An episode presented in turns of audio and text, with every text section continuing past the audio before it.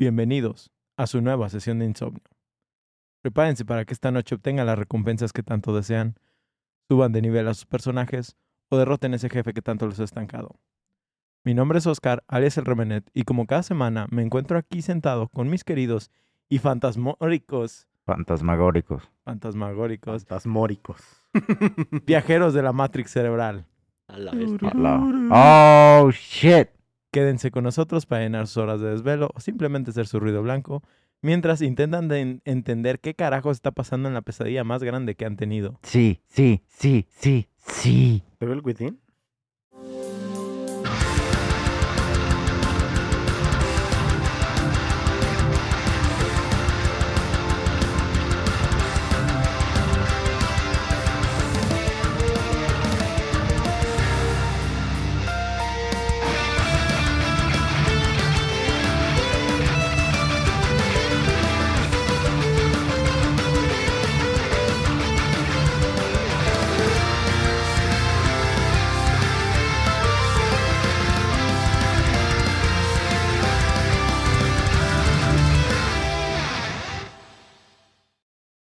Señoritos y señoritas, es martes de insomnio.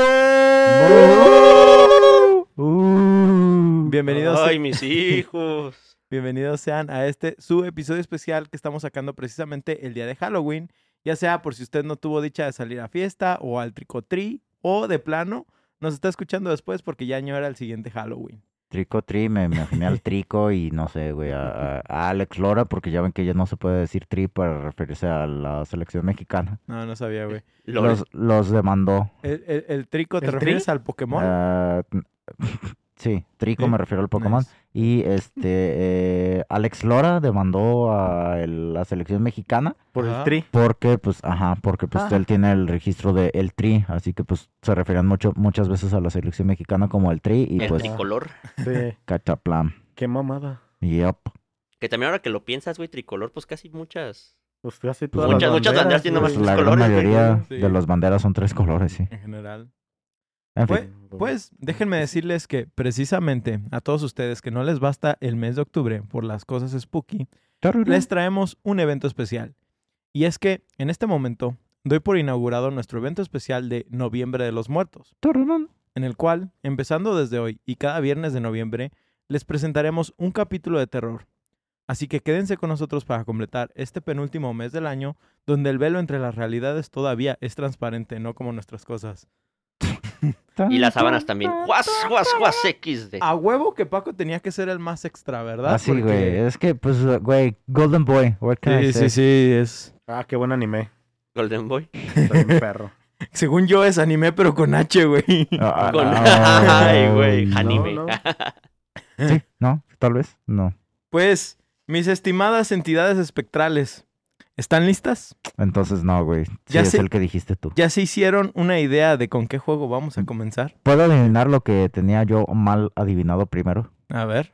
De entrada, lo primero que dijiste, eh, ¿cuál fue la primera pista de algo de la de entrar en la mente? En la Matrix cerebral. Matrix cerebral. Ajá. Yo cuando cuando dijiste eso pensé que te referías a Psychonauts. Psychonauts. Fíjate que le tengo muchas ganas a Psychonauts y Es todavía no lo experimento, Es güey. hermoso. Sí, sí, No, sí, yo le tampoco lo he jugado, Sí, le traigo. Y es de esos juegos que digo, están en el. Game Pass, güey, y nomás no le doy chance, Sí, güey. ¿No es en el de construir tu nave? Tu... No. No, Psychonauts espacial. es de un morrito que tiene poderes mentales. Ajá. Que Es se mete en, el, en el- la psique de la gente y Sí. son niveles. Sí, está No. bien botana. Pues de es- plataforming. es, es del mismo, de los mismos escritores y desarrolladores de Grim Fandango y Brutal Legend. Ah, Grim. Fandango está bien perro. Grim Fandango. Entonces, ¿cuál es su siguiente opción, muchachos? Observen. Ajá. Devil Within. De Evil Within. De Es Evil. correcto. Devil Within. Devil Within. Witty, witty. Pues, esperando que no hubieran adivinado, les daré un detalle especial. El juego que traigo hoy se puede decir que es una amalgama creativa que combina los mejores elementos de los juegos que voy a traer en las siguientes semanas. Y no se trabó. Así que, No sé. técnicamente... sí, güey, ya había sido mucho, güey. Toda la semana practicando, güey. Sí. Con el lápiz en la boca, güey. ¿Cómo, cómo? Así, así que técnicamente, digamos que todos esos capítulos van a estar ligados de alguna forma. ¿sí? Entonces, sin más que decir, vamos comenzando. El terror como género siempre ha tenido un control único y cautivador, sobre la imaginación humana. Desde los escalofriantes cuentos de Edgar Allan Poe hasta las escenas llenas de suspenso de Alfred Esas Hitchcock, madres no dan miedo, güey. el Hay arte... unos que sí te ponen a reflexionar. Que- bueno, A reflexionar, así como, de, wow, qué pedo, qué acabo de eh, es leer. que sí, Alan Poe Pero- quizás no tanto, pero pues, o sea, la manera en la que influyó e inspiró a Ah, tantos sí, autores que, pues, eso sí. que es que después... también ten en cuenta que tú ya no estás sensibilizado, güey. En ese tiempo, pues se cagaban de miedo porque sí. pues Pues, apenas estaban experimentando ese pedo. sí, no, no no existían esas cosas. Pues Eso tiene sentido. Es el arte de evocar y la fascinación ha, ha sido un esfuerzo atemporal. En la literatura y el cine, el horror ha dejado una huella increíble, jugando con nuestros miedos más profundos y perturbando nuestros sentidos.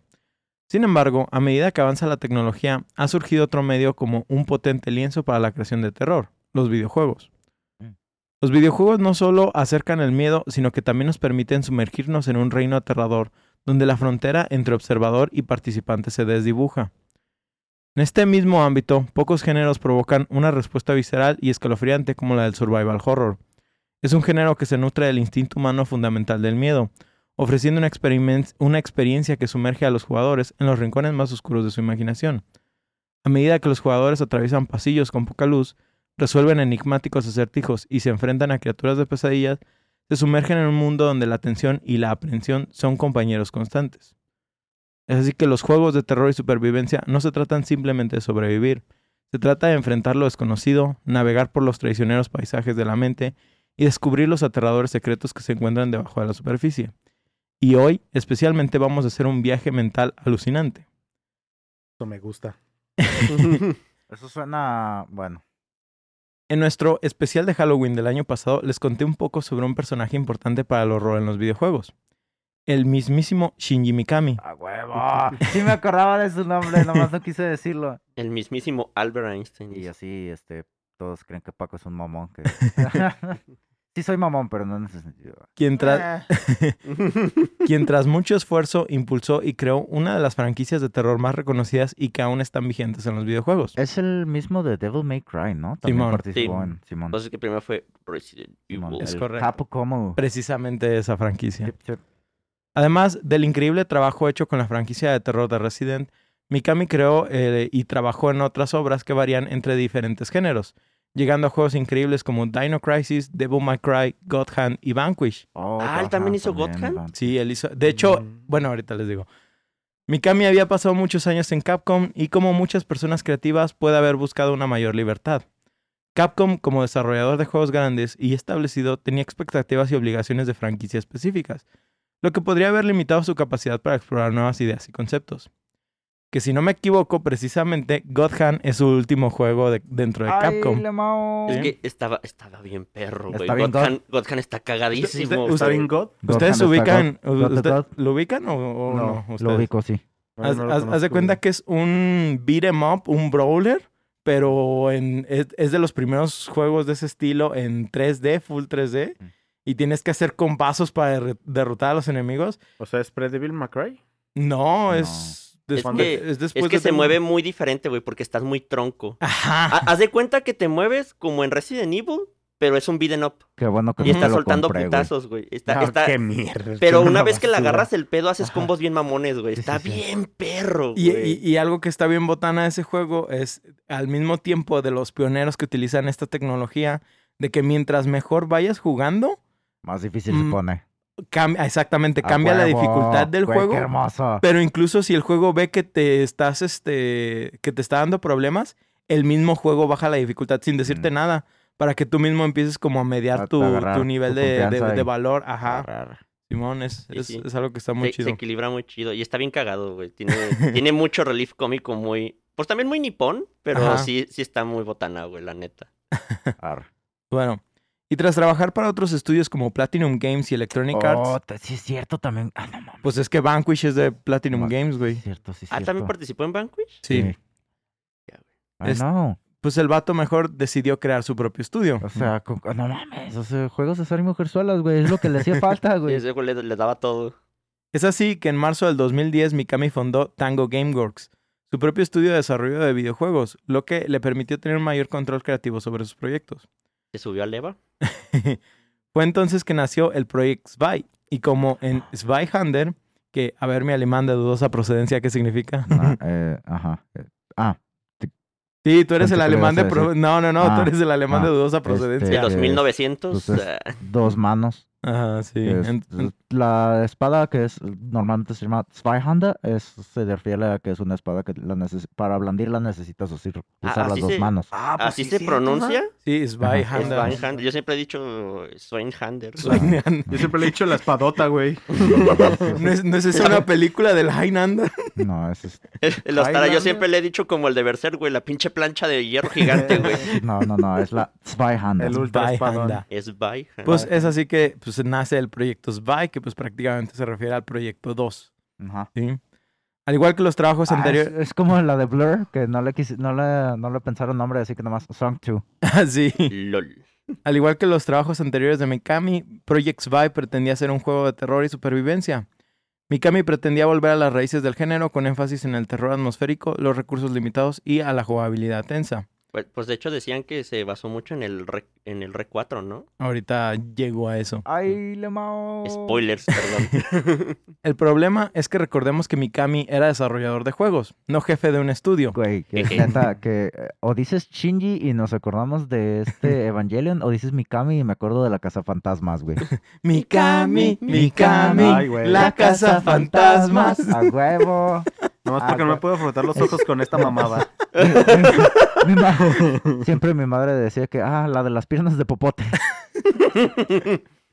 Y La de es- las cañitas, güey. es, Ajá. es precisamente esta razón que pronto empezaron a tener dificultades di- financieras. Mm. Es aquí donde entra Bethesda, quienes, inspirados por el Ah, proyecto de Mikami, cierto. compran Tango Gameworks y lo adquieren como subestudio, patrocinando así el proyecto Spy. Tararán. Patrocínanos Bethesda. Güey, jala. Páganos los viáticos de menos. Todd, sé. por favor, Todd, sé que nos escuchas. Los Yo, amo Fallout, güey, te lo juro, Skyrim. Los he jugado Los todos. he jugado todos. güey. Sigo esperando Elder Scrolls 6, del cual no, No, han güey, dicho voy a- nada, Voy a güey. morir antes de que salga esa madre. Ah, ojalá. Güey, me esperé Digo, 15 años para Kingdom Hearts 3, güey. ¿Qué, qué es esperarme 15 años para el Skyrim 6, güey? ¿Tú, qué- ¿Tú crees que eso es mucho, güey? Yo veo One Piece, güey. Que el bueno, primer capítulo bueno, salió hace Güey, güey, güey, 24 como la raza que estuvo esperando el de Duke Nukem Forever. Uy, güey. ah, ver, No te burles de esa raza porque somos tres personas, güey. y no te podemos partir tu madre porque nos duelen las rodillas. Ah, dice. yo, ¿Cuál es? Soy fantasmal, güey. Me duele el ectoplasma. No, güey, discúlpame, pero mis rodillas ya son cibernéticas. Am, Ah, perdón, perdón. que continuando con la tangente. Este, de Duke Nukem, me Ajá. acuerdo que alguna vez vi una, un post en internet de un güey que tenía su recibo de cuando, de que lo anunciaron en una E3, digamos, en el 2000, Simón.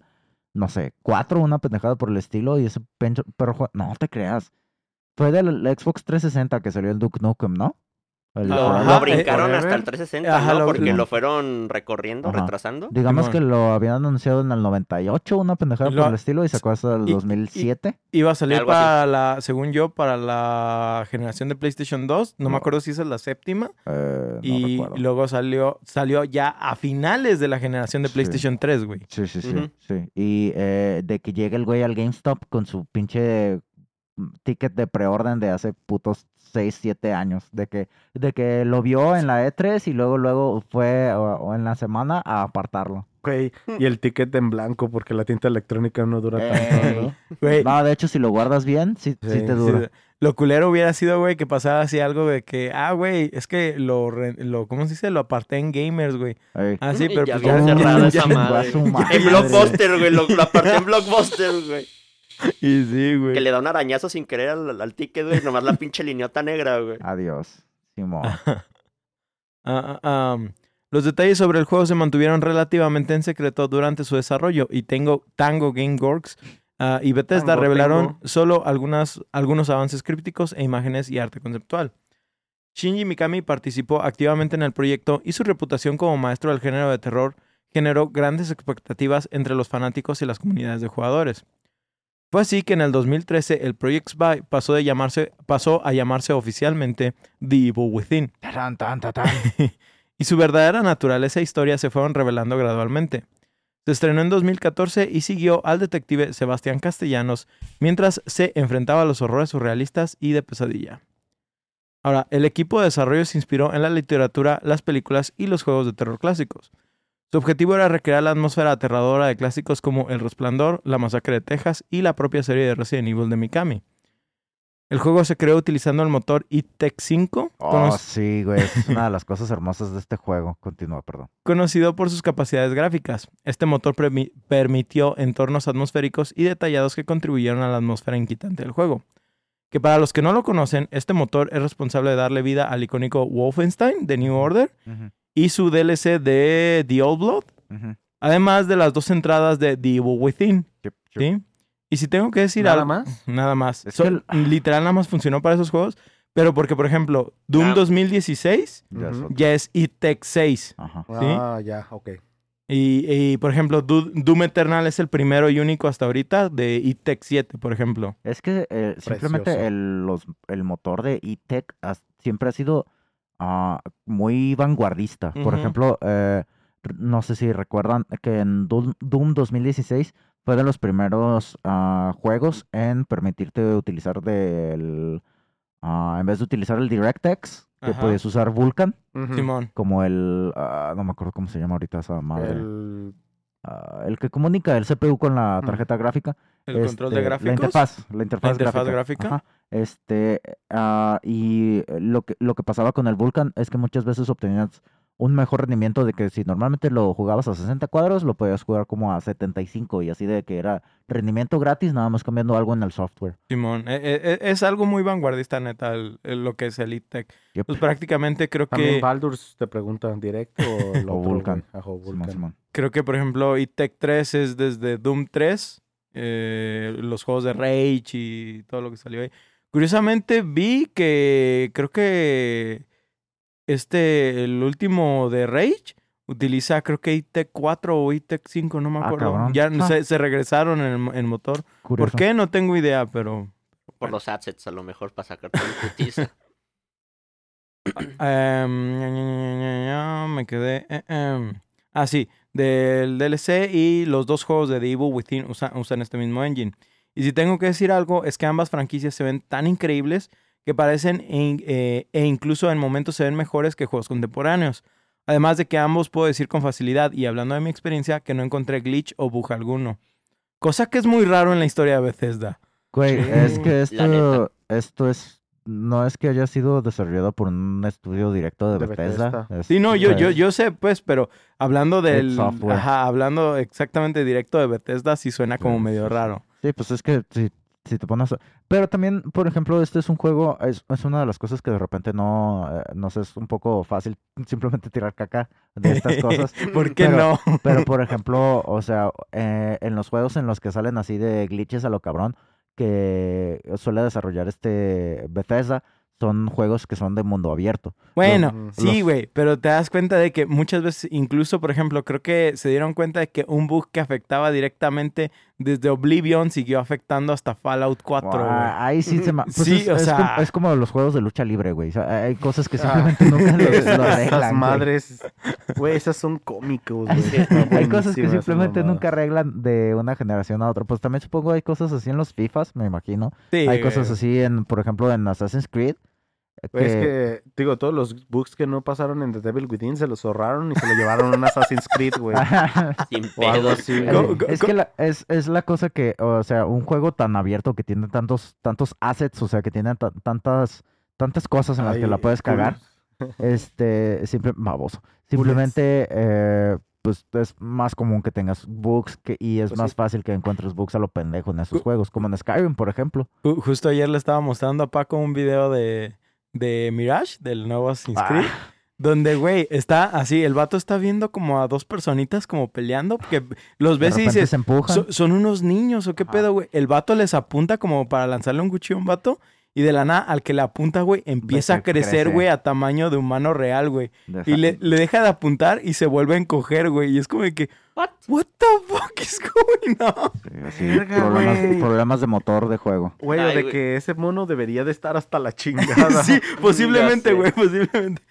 Güey, como Ah, ¿cuál juego fue? También fue un Assassin's Creed, güey, donde no se veían ni las caras, güey, ¿sabes? Ah, No ese- eran los Oh, dientes y los ojos flotando. Ese es Unity. ajá. No, también pasaba El en el, en ¿En el Syndicate? 2, güey. En el- Ah, cabrón. Pero, ¿no? pero en el, en el remake de Ezio, ¿no? Ah, una vez me pasó, no, en el básico, güey. Una vez me Ah, pasó cabrón. que la cara, cuando naces, la cara de tus papás no estaba, güey, que nomás eran los ojos y los dientes. No, güey. imagínate- madre. Verde, güey. Sí, de por sí es traumatizante nacer, güey. Pues bueno.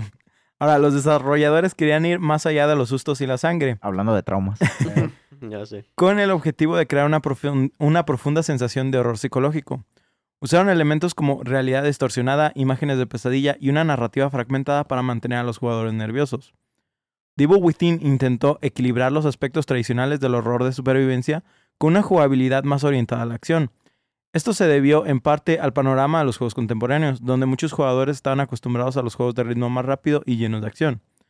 Esto personalmente es lo que sigue arrastrando muchos los juegos de terror y es que si bien entiendo que quieran llegar a jugadores más casuales, termina afectando mucho a los fans de estos juegos y que como recordemos, esta fórmula cambió precisamente por Mikami en Resident 4. Mm, Y a partir de ahí, muchos juegos de terror empezaron a exagerar la acción, completamente alterando su género y en muchos casos arruinando la franquicia.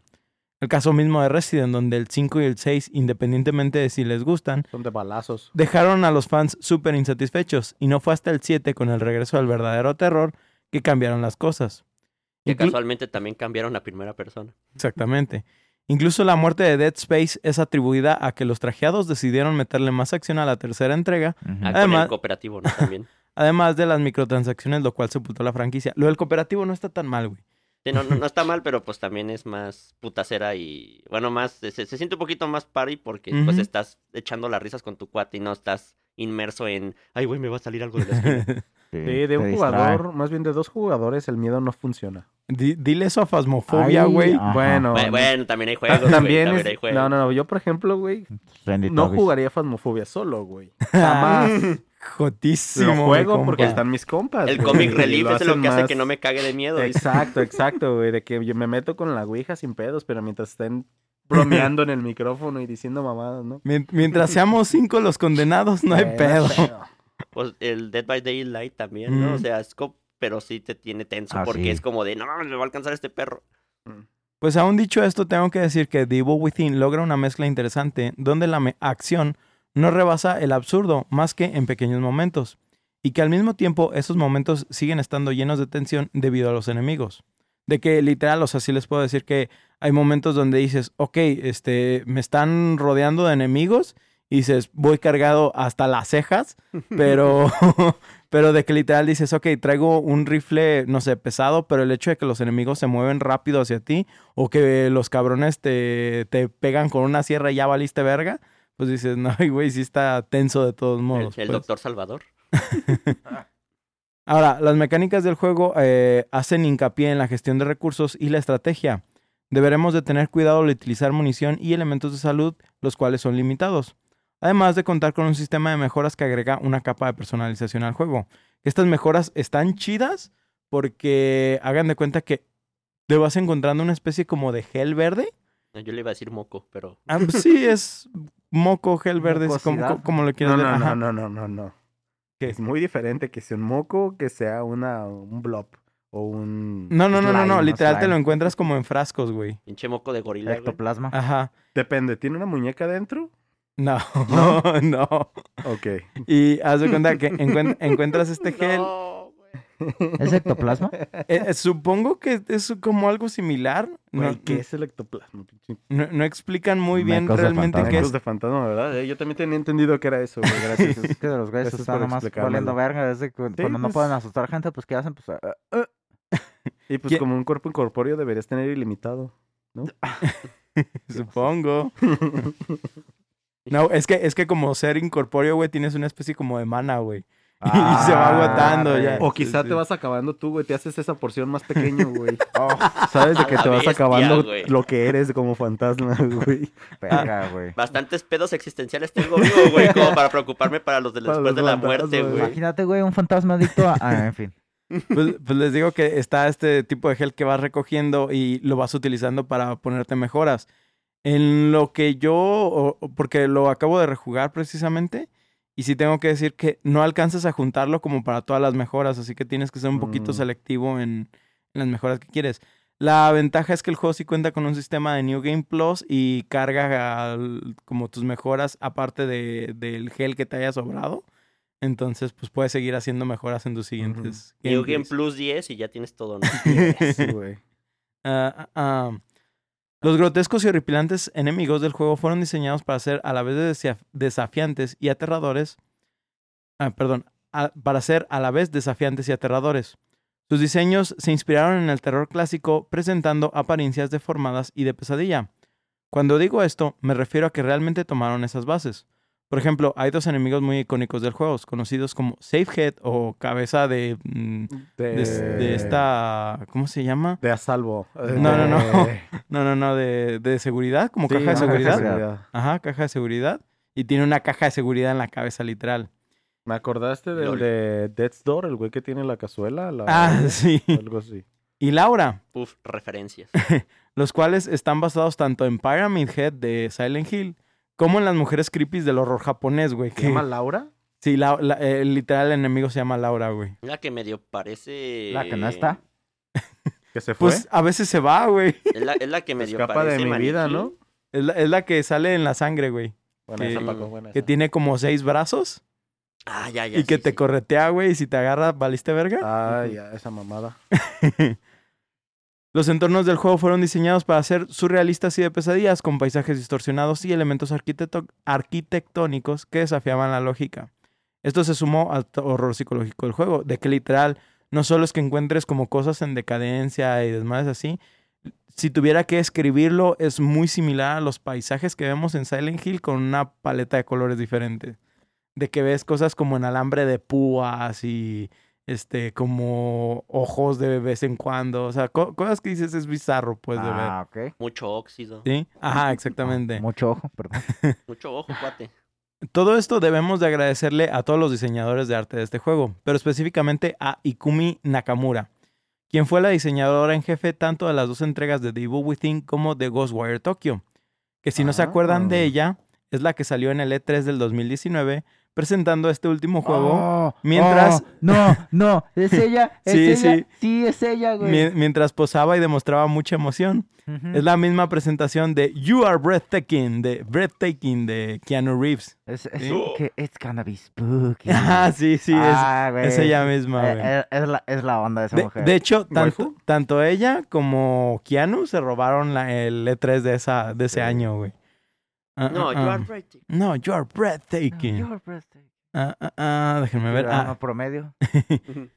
La historia del juego es un viaje psicológico y de pesadilla que sigue a un detective mientras investiga un espantoso caso de asesinato y queda atrapado en un mundo surrealista y de pesadilla. El juego comienza con el detective Sebastián Castellanos, junto con sus compañeros Joseph Oda y Julie Kidman, respondiendo a una llamada de socorro en el Beacon Mental Hospital o el hospital mental de... No es mental, No, tiene, es como el sanatorio. sana- sanatorio de Beacon, pues. Ajá. Te iba a decir psiquiátrico o algo. Ándale, psiquiátrico, hospital ajá. psiquiátrico, más bien. Al llegar, descubren una espantosa escena de asesinato con muchos pacientes y personal asesinado brutalmente. Mientras investigan, una fuerza misteriosa repentina envuelve el hospital, transportándolos a una horrible dimensión alternativa llena de criaturas de pesadilla e imágenes inquietantes. Sebastián es entonces separado de sus compañeros y debe navegar por el mundo retorcido y de pesadilla en el que ahora se encuentra. Mientras explora, se encontrará con monstruos grotescos y luchará por sobrevivir. También Sebastián buscará descubrir la verdad detrás de los eventos del hospital y sus propios demonios personales. Es así que se encontrará con una figura malévola conocida como Rubik, que parece ser el cerebro detrás de esta re- realidad de pesadilla. El güey que también tiene una mantita blanca como nosotros, ¿no? Ah, sí, exactamente. Los motivos de Rubik y su conexión con el hospital eh, se volverán centrales en esta trama. A lo largo del juego nos enfrentaremos a elementos de terror psicológico y surrealista que incluyen entornos distorsionados, narrativas fragmentadas y una sensación de pavor creciente. Personalmente tengo que decir que logra eh, muchas cosas muy buenas dentro de todo lo que presenta, porque sí se siente que hay muchas cosas que están como mezcladas en este juego. Si tuviera que escribirlo es, creo, lo que Shinji Mikami hubiera hecho con Resident 4 si de plano se hubiera ido más del lado del terror que del lado de la acción. Un ejemplo de esto es que hay muchos momentos tipo horda, Explicado mejor, si se acuerdan del Resident 4, justo al comienzo, cuando recién entras al pueblo o a la villa, te enfrentas como a muchos enemigos donde hasta te sale un güey con sierra El y todo se acaba con un campanazo. Literal, así inicia bien Resident 4. De hecho, ahí después es lo de cuando ya sale Resident Evil. Ajá, exactamente. Pues este juego tiene muchos momentos así, exceptuando el campanazo. La cosa aquí es que realmente estás más limitado en recursos, lo cual hace los momentos más tensos, pero también te ayuda a ser más creativo con trampas y otras herramientas que puedes ir encontrando. Y por ejemplo, otro de los elementos que mezcla de Resident es que toma el elemento de Resident 1 donde tenías que quemar cuerpos, Porque si no se volvían a parar, güey. Y acá también tienes el cerillazo. Ajá, ¿no? entonces aquí tienes cerillos para hacer eso, pero también es Pero un son recurso, limitados, ¿no? ajá, es un recurso limitado y tienes que aprender a usarlos. Que te diré, en muchos momentos, ya cuando yo aprendí a hacer eso, güey, esperaba que se juntaran como cinco enemigos, güey, un escopetazo, todos caían como reunidos en el mismo lado y con un cerillo los prendías a todos. ¿Por qué? No Nice. tengo idea, güey, pero, pero son cosas como que vas aprendiendo y que dices, ah, güey, puedo hacer eso para ahorrarme un par de balas. ¿sí? Administración de recursos. Exactamente. Ah, ah, ah. Lo que sí es que hay muchísimos enemigos y no se diga jefes que one-shotean, lo cual realmente te hace querer ser muy cuidadoso con ellos. Y al final de este último run, run que le di, mi total de muertes fue de 74 Wow. y yo estaba de, ah, no mames. Y te puedo asegurar de que todas esas muertes son muertes de jefe y si acaso una de una bomba que me clavaron en un momento, güey. Oh. De que literal fue como de que la vi y, ay. Co- ¿Cómo dice ¿Cómo Marcos? Mierda. Ay, no. De y de que- remeneta en todas partes. De que literal nomás escuchas el pi, pi, pi, pi, pi, y dices, ay, Ay, valió por verga. Dios. Y el Revenant ni pedo, güey. Uno con, la, uno con la eternidad, güey. De menos me hubieran dicho así de que, boom. Boom. Headshot. Aún dicho eso, realmente creo que es un juego muy bueno dentro de lo que es el survival horror, que mezcla los mejores elementos de muchísimas franquicias y nos presenta esta amalgama horripilante con una historia un poco difícil de seguir, pero que igual funciona. La verdad es que creo que es uno de los mejores survival que hay y pues sigue muy bien el legado de Mikami, aunque personalmente a mí me gusta más la secuela y sé que eso genera muchos problemas en a los que les gusta la franquicia porque la historia dicen que está mejor en el 1, Ujú. pero a mí me gusta más el gameplay del 2, entonces es... Que sí lo pulieron más. Ajá, sí lo pulieron más. Este, pero no sé, este, muchachos, échenme sus comentarios ahora sí. Yo, Ah. yo, yo, yo, yo, yo, yo, yo, A ver, yo, yo. échale, échale, échale. Pregúntame, Por favor, pregúntame. A mí, aquí en putis. Nada, no es cierto. Este. Yo no lo jugué. Ah, Pero. Ah, se Yo mamó, yo tengo, güey. yo tengo una duda muy dudosa, A güey. ver, dime, dime, dime. Yo ubico el juego y todo lo que sé del juego.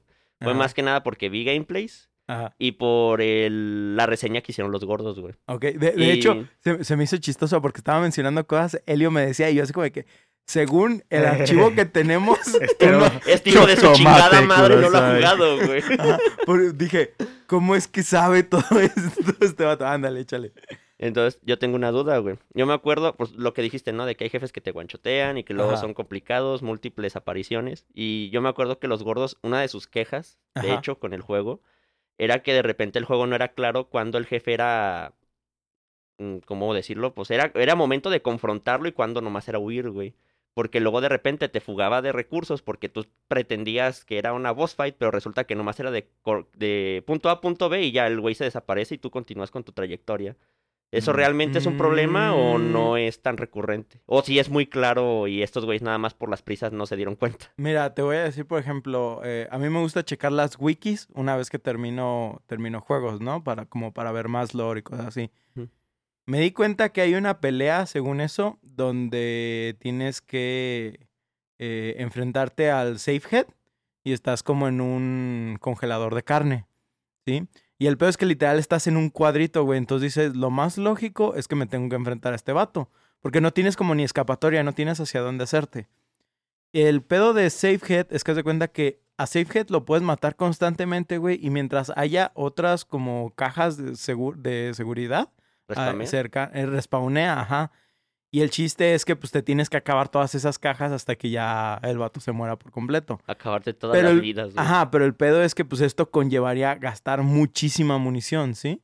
Entonces, yo, por ejemplo, recuerdo que e- en esa ocasión lo matas dos veces, eh, cambia dependiendo de la dificultad, por eso no, no, no es un spoiler, pero lo matas dos veces y de la nada se activa algo como para que tú te puedas ir y ya ahí se acabó el encuentro. Pero entonces, buscando en la wiki, decía, para algunas personas, esto, este jefe puede ser solo cuestión de tiempo, que no necesitan ni dispararle y simplemente tienes que correr esperando que pase que cierto tiempo. Pero a algunas personas no se les activaba eso, güey. Entonces tenían que enfrentarlo de manera forzosa. No sé si por ahí va lo que tú dices, pero la verdad yo no recuerdo. Es, sí sentí que era muy claro cuando tenías que correr nada más. Y cuando realmente te tenías que enfrentar a los enemigos era porque estás literal encerrado y no puedes progresar. Y dices, güey, pues lo más seguro es que tengo que matar a este cabrón para, para seguir avanzando. Nunca sentí como confusión sobre eso. Lo que sí es confuso es que ves a un jefe que dices, güey, yo ya te había matado, ¿por qué estás vivo? Pablo, ¿por qué no estás desvivido? Exactamente, o sea, realmente creo que es eso. Eh, lo- lo- la única confusión que yo tuve. Y te digo, lo del caso de, de ese cuarto específico de jefe, ese enfrentamiento, pero no, no sentí, en, en lo personal te digo, yo lo maté dos veces y de la nada ya se activó esa madre y dije, ah, pues ya me voy. Y efectivamente cuando estaba leyendo la wiki me encontré con ese dato random y dije, ah, pues a lo mejor alguno puede pasar ahí. Pero también vi gente poniendo así mensajes de que, güey, yo llevo media hora corriendo y conmigo no se ha activado esa madre. Llevo 87 Ajá, años. sí. Porque también de seguro hu- hu- güey. hubo mucha gente que leyó ese dato, güey, y dijo, ah, pues me, no, no lo enfrento, nomás corro, güey. Ajá, me ahorro recursos. Exactamente, güey. Y pues al final de cuentas decía, no mames, pues ya llevo media hora, ¿cuánta madre, cuánto dura esto, güey? Tres horas si no Sí. le disparas. Y, y también otra de las quejas que tenían era la condición física de castellanos, güey. Ay, ¿Qué? sí, güey, eso sí es una queja, güey. Que- Es un gordo como nosotros. Sí, Ah, güey. Pues es como el de Alan Wake. Mira, No sabe. Mm. Vo- Voy a decir, eh, eh, ah, tiene, supongo que lógica, porque castellano no es Leon, no es un jovencito así Sí, no tiene eh, 40 y algo. entrena- Sí, 30 y está, está entre sus 40, 50, güey, no, no, no estoy seguro de su biografía, pero aparte de esto, pues el güey ha sufrido algunas cosas que literal lo volvieron alcohólico, ¿sí? Oh, no. O sea, el, el, el vato literal cuando entra en escena, güey, si el no vato conociera tres de esos. el, el, el vato está en- en- entrando con una patona, güey, de, de- del bolsillo, güey. Nah. En- Entonces, o sea, el, vato no está en condiciones, pues, como para estar corriendo. Con las mejoras que tienes, o sea, yo creo que es hasta la tercera mejora de, de, de correr, este, pues ya dices, ah, güey, ya, como que ya es estable, todavía tienes otras dos mejoras, pero yo ya no lo necesité. Aún así, el momento sí se sentía, porque el hecho de gastarte toda tu estamina es como gastarla en Dark Souls, güey, de que literal te quedas quieto y valís, te llevo todo el, Ya, ya, ya. toda la corneta. Entonces, sí necesitas como darle prioridad a esa mejora eh, eh, en el early game. Pero realmente una vez que llegas como a la tercera, pues ya no se siente tan frustrante. Eh, sí puedo decir que en momentos era como de que quieres seguir corriendo y de la nada ya empiezas a notar que este güey se cansa y dices, puta madre. Pero realmente hay, hay muchos momentos porque el juego eh, utiliza un sistema de sigilo muy bueno y la verdad siento que, que funciona lo necesario como para no estar corriendo todo el tiempo. para compensar una cosa con otra. Ajá, además de que en los momentos donde, por ejemplo, algo te está persiguiendo y cosas así, es estamina ilimitada, entonces no, no sientes que eso te se vuelva una limitante. Puedo decir que puede ser frustrante en, en momentos del gameplay, pero tampoco se siente como que, ay, güey, neta, eh, e- este elemento arruina todo- toda la jugabilidad. Que nomás es un obstáculo más. Ajá, ya. sí. Muchas gracias, gordos, por sus finísimos datos. Un saludo. Ustedes, muchachos. Ah, No, pues muy bonito, muy bonito. Ah, No, yo no lo jugué, pero eh, vi a Ángel que lo jugaba, güey. Pero nada más por pedacitos. Eh, especialmente la de esa madre que sale de la bañera y te persigue. Ajá. No mames. La bañera. No, la cosa que es como de varios brazos. que es Ah, como sí, roja. lo, lo- lo que sale de la ¿Laura? sangre. Laura. Ajá. Ah, no mames, estuvo horrible, güey. Ah, algo que está chido de lo que les decía que el juego maneja un arte como este como tétrico a nivel como psicológico. O sea, por ejemplo, el juego tiene mucho que ver con estos ah, ¿cómo se llama cuando te perforan el cerebro? Te- ¿Lobotomías? Tiene mucho que ver con lobotomías, güey. Entonces hay momentos donde te encuentras así de que cerebros perforados por lobotomías o cosas así. Sí, por O- lo mismo del psiquiátrico. güey. Sí, Ajá, pues sí. o, o te van Así los arreglaban antes. Exactamente. De hecho, hay una parte Arreglaban. Hay una parte en, un- en una mansión donde para resolver unos acertijos, güey, tienes que aplicarles una lobotomía a, a unos cerebros en ciertas partes del cerebro donde te está diciendo, por ejemplo, no, no, no te dan, haz de cuenta que no te dan una pista así muy clara, de que literal tú llegas y está el cerebro y, y pues tienes las herramientas para aplicarlo. Y lo único que estás escuchando es una grabación que te dice en tal sector, bla, bla, bla, pero tú no ves marcado ningún sector, no ves nada. Tienes que apuntar. No, tienes que apuntar, güey, porque las pistas están como en la mesa, Ajá. pero no es algo que tú puedas agarrar como para ver, güey. Entonces tienes que apuntar para enfocar lo que está diciendo el, como, como las secciones del cerebro y dices, ah, ok, tal sector es ese, y tienes que estar como adivinando entre eh, eh, los lóbulos del cerebro y todo el desmadre, güey. Bien que necesito especialidad en neurología, güey, para, para un Ya pinche pasar un puto güey. juego, eh. Entonces, o sea, hay, hay, hay muchas cosas que están así que digo, güey, la, la neta está chido y sí está perturbador. La neta, personalmente, a mí no me da terror de este juego, pero porque, como decía Helio, yo ya estoy desensibilizado. Pero sí puedo Ya entender no cómo- siento nada. sí puedo entender cómo a, a mucha gente todo esto le, le causaría temor, pues. El. Chocante más que nada. ¿no? Ajá, es, exactamente. Aparte de que sí de la nada dices, verga, güey. Y lo que menos me esperaba es que sí tiene momentos Lovecraftianos y eso este, Mm, claro. estuvo chido, güey. Y al final cuando ya te explica, más o menos como a tres cuartos del juego, como que ya te hiciste una idea de, de, de qué es lo que está pasando. Pero ya cuando descubres así como que el plot, dices, ah, güey, sí está chida, la neta. Y le da mucho sentido a, a cómo funciona también el, el- el segundo juego. Entonces, sí recomiendo que jueguen el primero antes de, de entrar al También segundo. había DLC, ¿no? Del 1. Sí, me Sí, acuerdo que sí salió. está un DLC que no me acuerdo si toca jugar contra como el Safehead o contra el Safehead, no, no me acuerdo específicamente. Según yo, no, eras otro agente nada más. No, no, no estoy seguro porque los DLC sí no los he jugado. Paquito. Eh, yo, este juego es uno de los que, nuevamente, de, de los del backlog, este, que eh, recuerdo que tú lo tienes en tu biblioteca o alguno de Sí, ustedes de los que me compartió su biblioteca lo tiene. Ajá. Ah, de hecho Y- les iba a decir, ahorita Ajá. que me acordé. Creo que este jueves, bueno, para cuando salga el video ya no creo que sea muy útil, pero este jueves regalaron el 1, güey, y la siguiente semana van a Oh. regalar el 2 en Epic Games por si Oh, nice. no los tienen, para que Es- los adquieran. Es correcto. Gracias. Sí es. De hecho, Es- para cuando salga este capítulo, este sí, el, el ¿cómo se llama? Va a estar El- la venta de Halloween. No, aparte de la venta de Halloween, el 2 va a estar gratis. Ah, ok. el de Star Wars está en descuento este fin de semana y no sé si comprarlo, güey. ¿El Jedi? El Survivor, sí. Ah, dicen que todavía no está tan bien Sí, acomodado el port. Dale un poquito, dale a la venta de, invier- de pues no, invierno. no. Yo, Posiblemente yo la diría, de... yo diría que primavera de primavera, 2025, Simón. güey. ¡Ay, de 25! No, es que yo leí que a una gente le pasa, a otra gente no le pasa, güey. Así que Yo me esperaría la que lo parchen todavía un poco más. Debe- Sí, de- sí, la deberías de sí. considerar la suerte de la mesa, güey. Sí. Ah, y bueno, este pues es de los que, que he querido jugar precisamente porque he leído que no está tan cabrón, o sea que sí es de miedo, pero es más como psicológico. Ajá, y eso es, exactamente. pues es más llevadero, pues por ejemplo Eso el, me la pela. el Layers of Fear, güey, yo Ajá. ese como lo disfruté. Mm. Pinches juegos de terror hermosos. Es, es- Ajá. es- posible que sí lo disfrutes, Paco. La, ver- la verdad, sí lo veo eh, Viable. viable. Nomás la parte de gestión es lo que, ah, o No, sea, no- no está tan complicado, ¿eh? ah, o sea, ok. re- re- no es, realmente... no es tan fuerte el, como elemento en el juego.